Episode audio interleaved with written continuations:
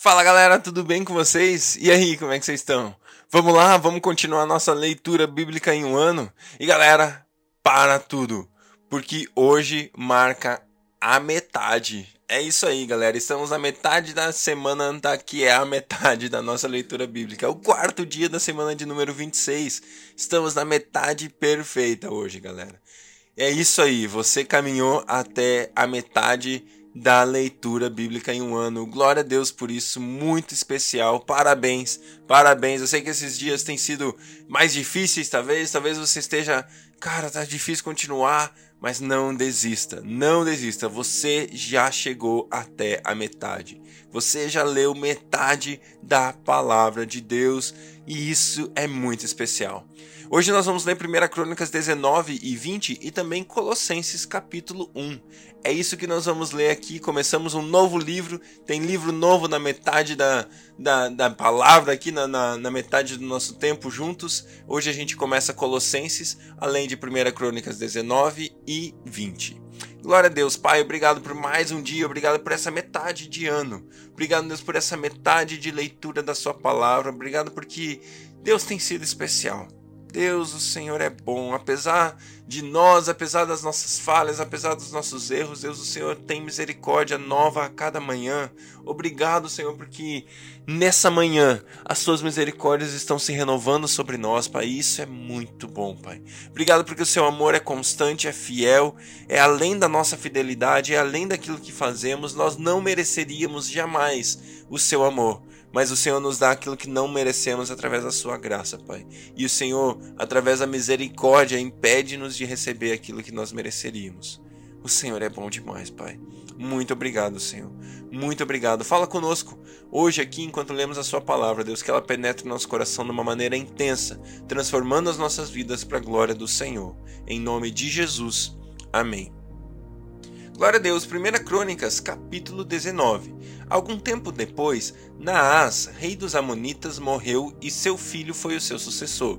Davi pensou: Serei bondoso com Anum, filho de Naás, porque seu pai foi bondoso comigo. Então Davi enviou uma delegação para transmitir a Anum seu pesar pela morte do pai. Mas, quando os mensageiros de Davi chegaram à terra dos Amonitas para expressar condolências a Anum, os líderes amonitas lhe disseram: Achas que Davi está honrando teu pai ao enviar mensageiros para expressar condolências? Não é nada disso. Davi os enviou como espiões para examinar o país e destruí-lo.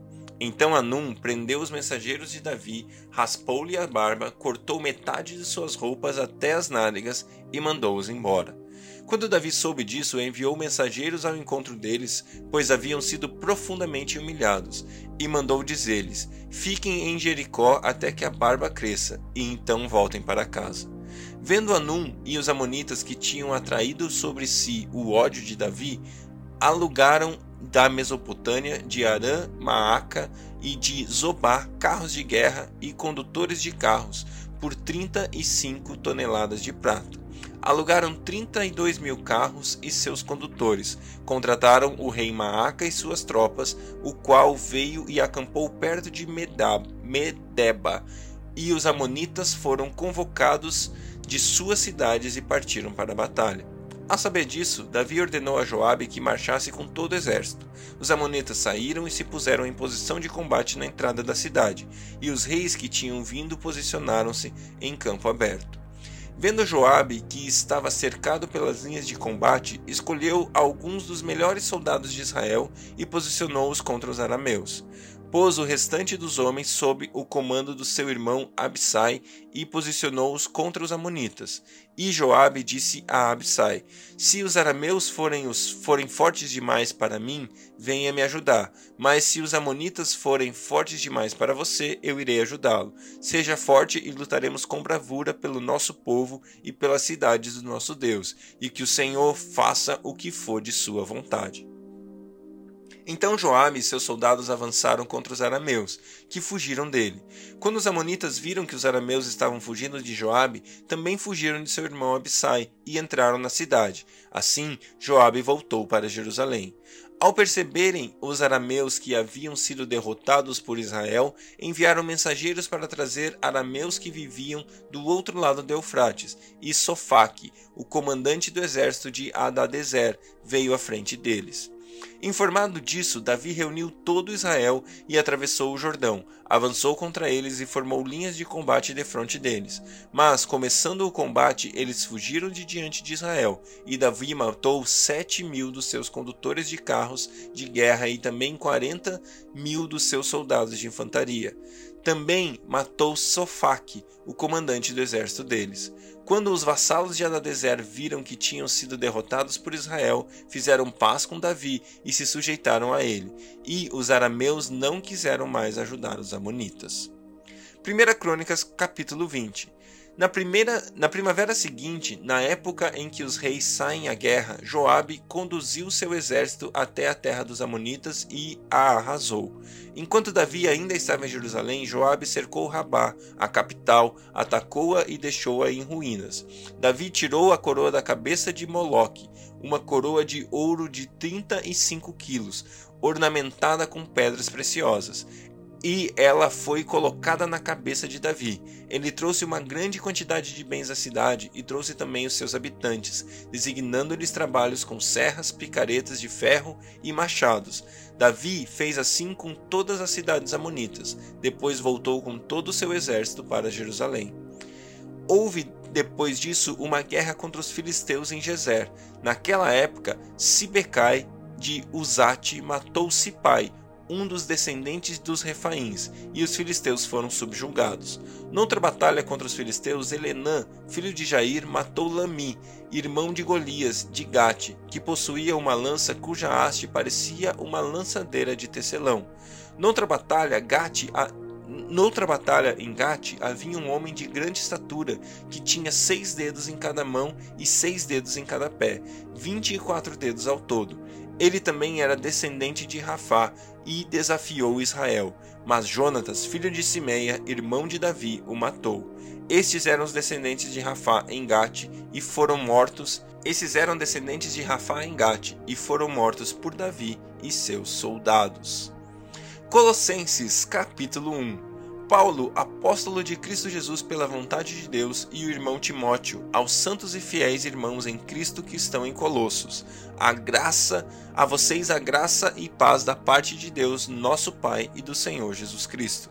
Sempre agradecemos a Deus, o Pai do nosso Senhor Jesus Cristo, quando oramos por vocês, pois temos ouvido falar da fé que vocês têm em Cristo Jesus e do amor que têm por todos os santos, por causa da esperança que está reservada a vocês nos céus, a respeito da qual ouvimos por meio da palavra da verdade, o Evangelho que chegou até vocês. Por todo o mundo, este Evangelho vai frutificando e crescendo, como também ocorre entre vocês, desde o dia em que o ouviram e entenderam a graça de Deus em toda a sua verdade, vocês o aprenderam de Epáfras, nosso amado cooperador, fiel ministro de Cristo para conosco, e também nos falou do amor que vocês têm no Espírito. Por essa razão, desde o dia que ouvimos, em que o ouvimos, não deixamos de orar por vocês e de pedir que sejam cheios do pleno conhecimento da vontade de Deus, com toda sabedoria e entendimento espiritual. Isso para que vocês vivam de maneira digna do Senhor em tudo que e em tudo possam agradá-lo, frutificando em toda boa obra, crescendo no conhecimento de Deus e sendo fortalecidos com todo o poder, de acordo com a força de sua glória, para que tenham toda a perseverança, paciência e alegria, dando graças ao Pai, que nos tornou dignos de participar da herança dos santos no reino da luz. Pois ele nos resgatou do domínio das trevas e nos transportou para o reino do seu Filho amado, em quem temos a redenção, a saber, o perdão dos pecados. Ele é a imagem do Deus invisível, o primogênito sobre toda a criação, pois nele foram criadas todas as coisas nos céus e na terra, as visíveis e as invisíveis, sejam tronos, sejam soberanias, poderes ou autoridades. Todas as coisas foram criadas por ele e para ele. Ele é antes de todas as coisas e nele tudo subsiste. Ele é o cabeça do corpo, que é a igreja. É o princípio e o primogênito dentre os mortos, para que em tudo tenha a supremacia, pois foi do agrado de Deus que nele habitasse toda a plenitude e por meio dele reconciliasse consigo todas as coisas, tanto as que são da terra quanto as que são dos céus, estabelecendo a paz pelo derramamento do seu sangue na cruz. Antes vocês estavam separados de Deus e na mente de vocês eram inimigos por causa do mau procedimento de vocês.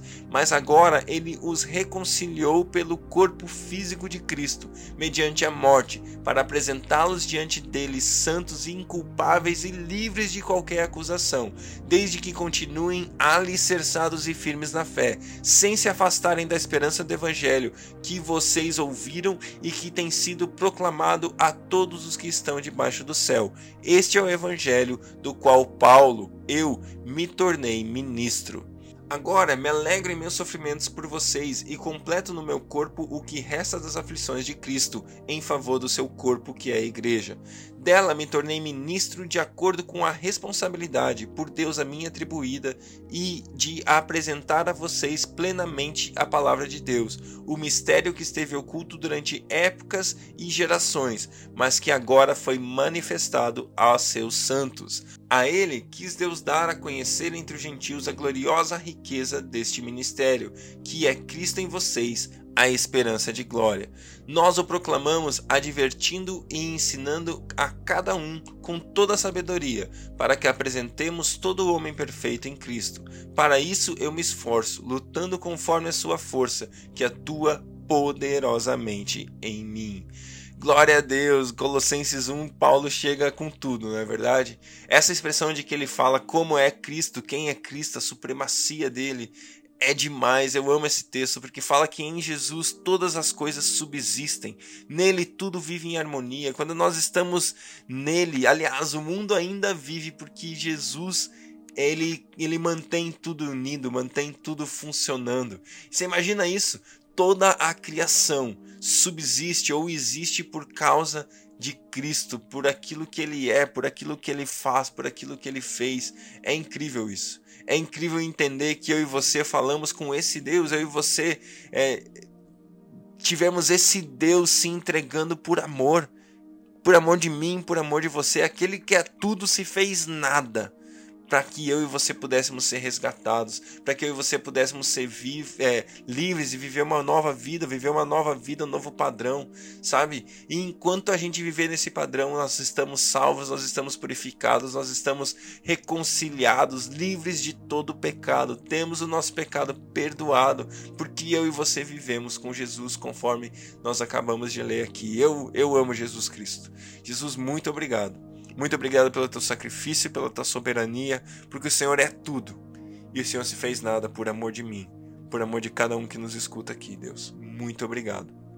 Obrigado, Pai. Obrigado, Jesus. Obrigado, Espírito Santo. Nós te amamos e te agradecemos em nome de Jesus. Amém. Que Deus abençoe o seu dia e até amanhã.